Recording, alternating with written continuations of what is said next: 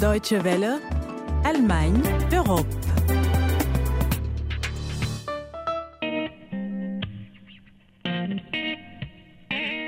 Guten Tag, bonjour à tous et bienvenue pour cette nouvelle édition d'Allemagne Europe sur les ondes de la Deutsche Welle. L'état de droit est-il menacé en Pologne? C'est la question qui préoccupe l'Union européenne cette semaine, alors que le gouvernement polonais a adopté plusieurs réformes controversées. Et puis cette semaine, elle est aussi verte.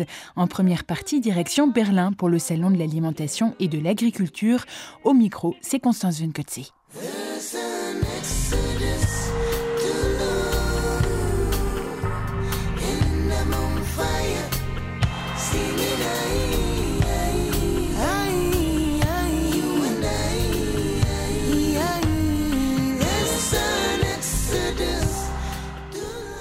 C'est une vieille dame qui revient tous les ans à Berlin et qui souffle cette année ses 90 bougies.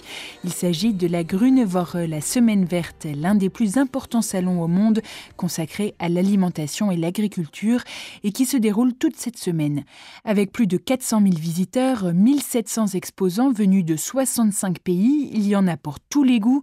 Cette année, l'Afrique est sous les feux des projecteurs et plus particulièrement le Maroc comme invité d'honneur.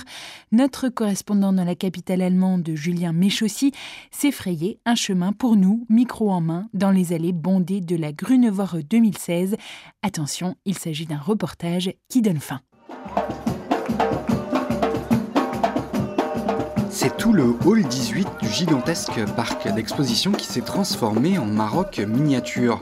Si un groupe de musique traditionnelle assure l'ambiance, ce sont bien les dates, le safran ou encore l'huile d'argan qui émerveillent les visiteurs. Une belle occasion de découvrir des produits peu connus ici, comme l'eau de rose, présentée aux visiteurs par une coopérative de femmes. J'ai déjà vu à la télévision que les Marocains mettaient de l'eau de rose partout, même dans la bouche. Alors j'ai voulu essayer.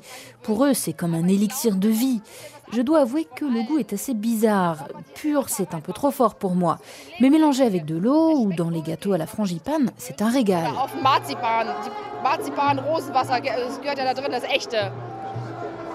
Euh, nous sommes dans une région qui ne fait, fait pas des produits chimiques et tout est bio et tout cela. C'est de quelle région?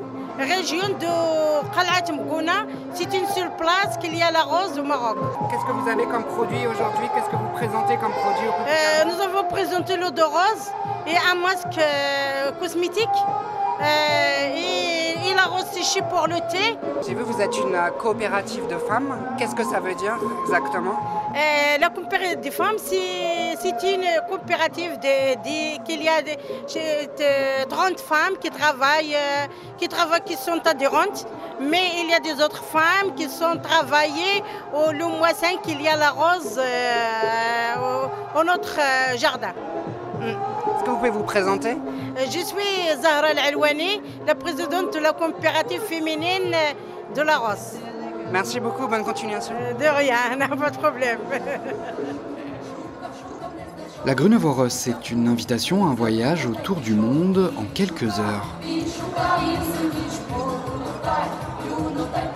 Les pays de l'Europe de l'Est sont bien sûr représentés, avec notamment l'imposant hall de l'Ukraine, où l'on peut déguster entre autres des chachliks à la criméenne, des brochettes de viande accompagnées de musique live. Quelques allées plus loin, le Kenya ou encore le Rwanda étalent leur savoir-faire agricole, mais c'est le stand de la Sierra Leone qui suscite le plus de curiosité. Le pays de l'Afrique de l'Ouest signe en effet son retour à la Grunewore après plus de 30 ans d'absence. Joseph Cargbo, directeur de l'Institut de recherche agricole de Sierra Leone. Ici, nous avons de la poudre de moringa, un produit extraordinaire. Les feuilles de moringa contiennent 17 fois plus de calcium que le lait et il y a 9 fois plus de protéines que dans le yaourt. Vous pouvez par exemple en faire du thé.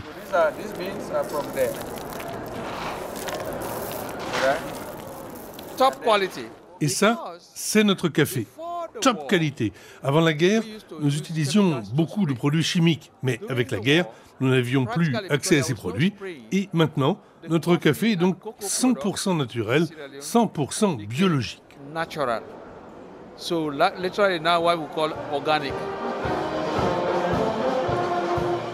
La Bavière, l'un des plus importants lenders agricoles d'Allemagne, est bien sûr fidèle au rendez-vous avec Biergarten et fanfare. La capitale, elle, n'est pas en reste. Berlin aussi est présente au menu du réglisse, présenté par Thomas Strou de la petite entreprise familiale Fein und Lecker. La Kritze est un Süßholzsaft le réglisse est produit à partir de la sève du bois de réglisse et il a un goût bien particulier. Nous le travaillons avec du chocolat, du sel ou encore du piment pour le rendre encore plus vigoureux. Le jus de bois de réglisse est aussi très bon pour la santé et surtout, ça ne fait pas grossir comme les sucreries ou le chocolat.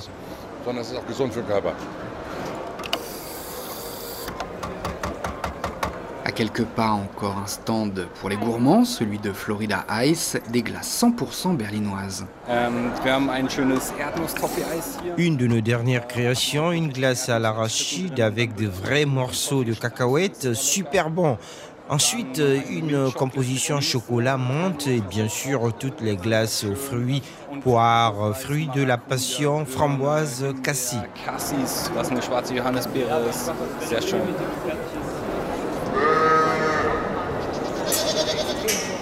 Et après le dessert, il est toujours temps d'aller admirer les animaux dans le hall qui leur est réservé pour le plus grand bonheur des grands et surtout des tout petits.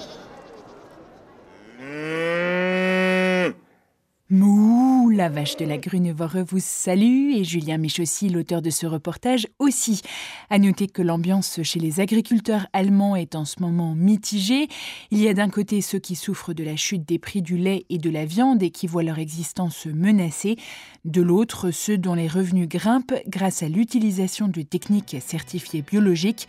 Mais que ce soit les uns ou les autres, le fait est que les petites exploitations ont de plus en plus de mal à survivre. Understand me now? Sometimes I feel a little mad. But don't you know that no one alive can always be an angel? When things go wrong, I seem to be bad. But I'm just a soul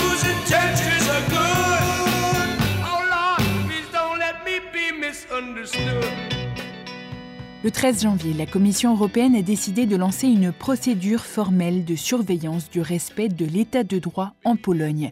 C'est la première fois qu'une telle procédure est lancée depuis que l'Union européenne s'est dotée en 2014 d'un cadre pour faire face aux menaces systémiques qui pourraient peser sur l'état de droit dans n'importe lequel des 28 États membres de l'Union européenne.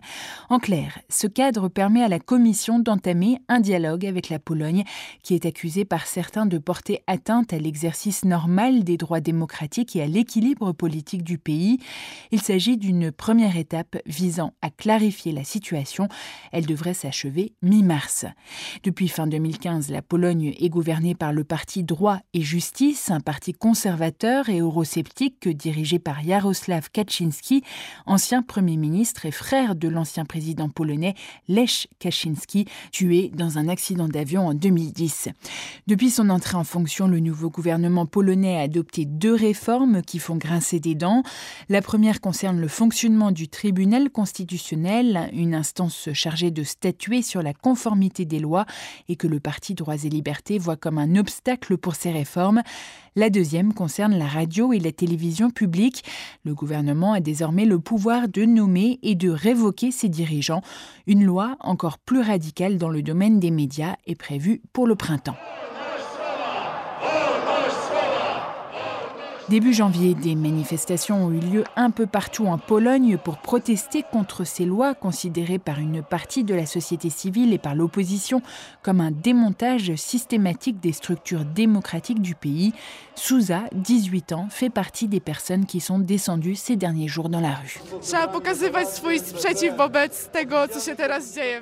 Il faut protester contre ce qui se passe en ce moment dans notre pays.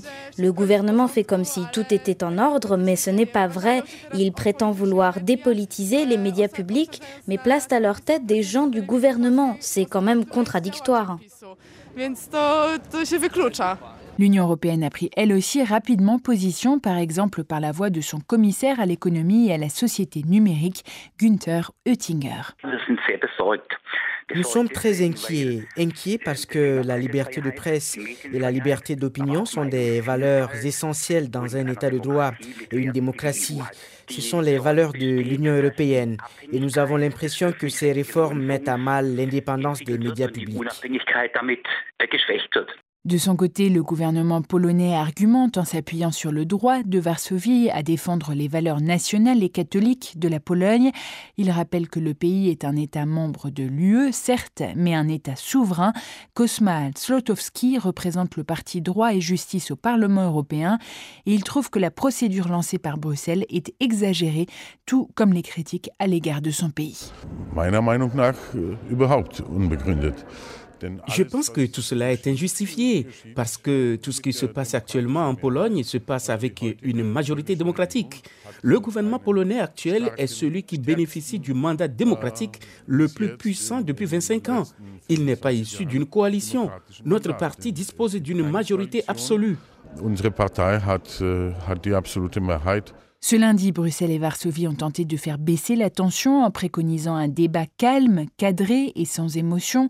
Jamais nous ne tournerons le dos à l'Europe, a lancé le chef de l'État polonais Andrzej Duda, mais les institutions européennes doivent nous respecter comme nous les respectons, a-t-il ajouté.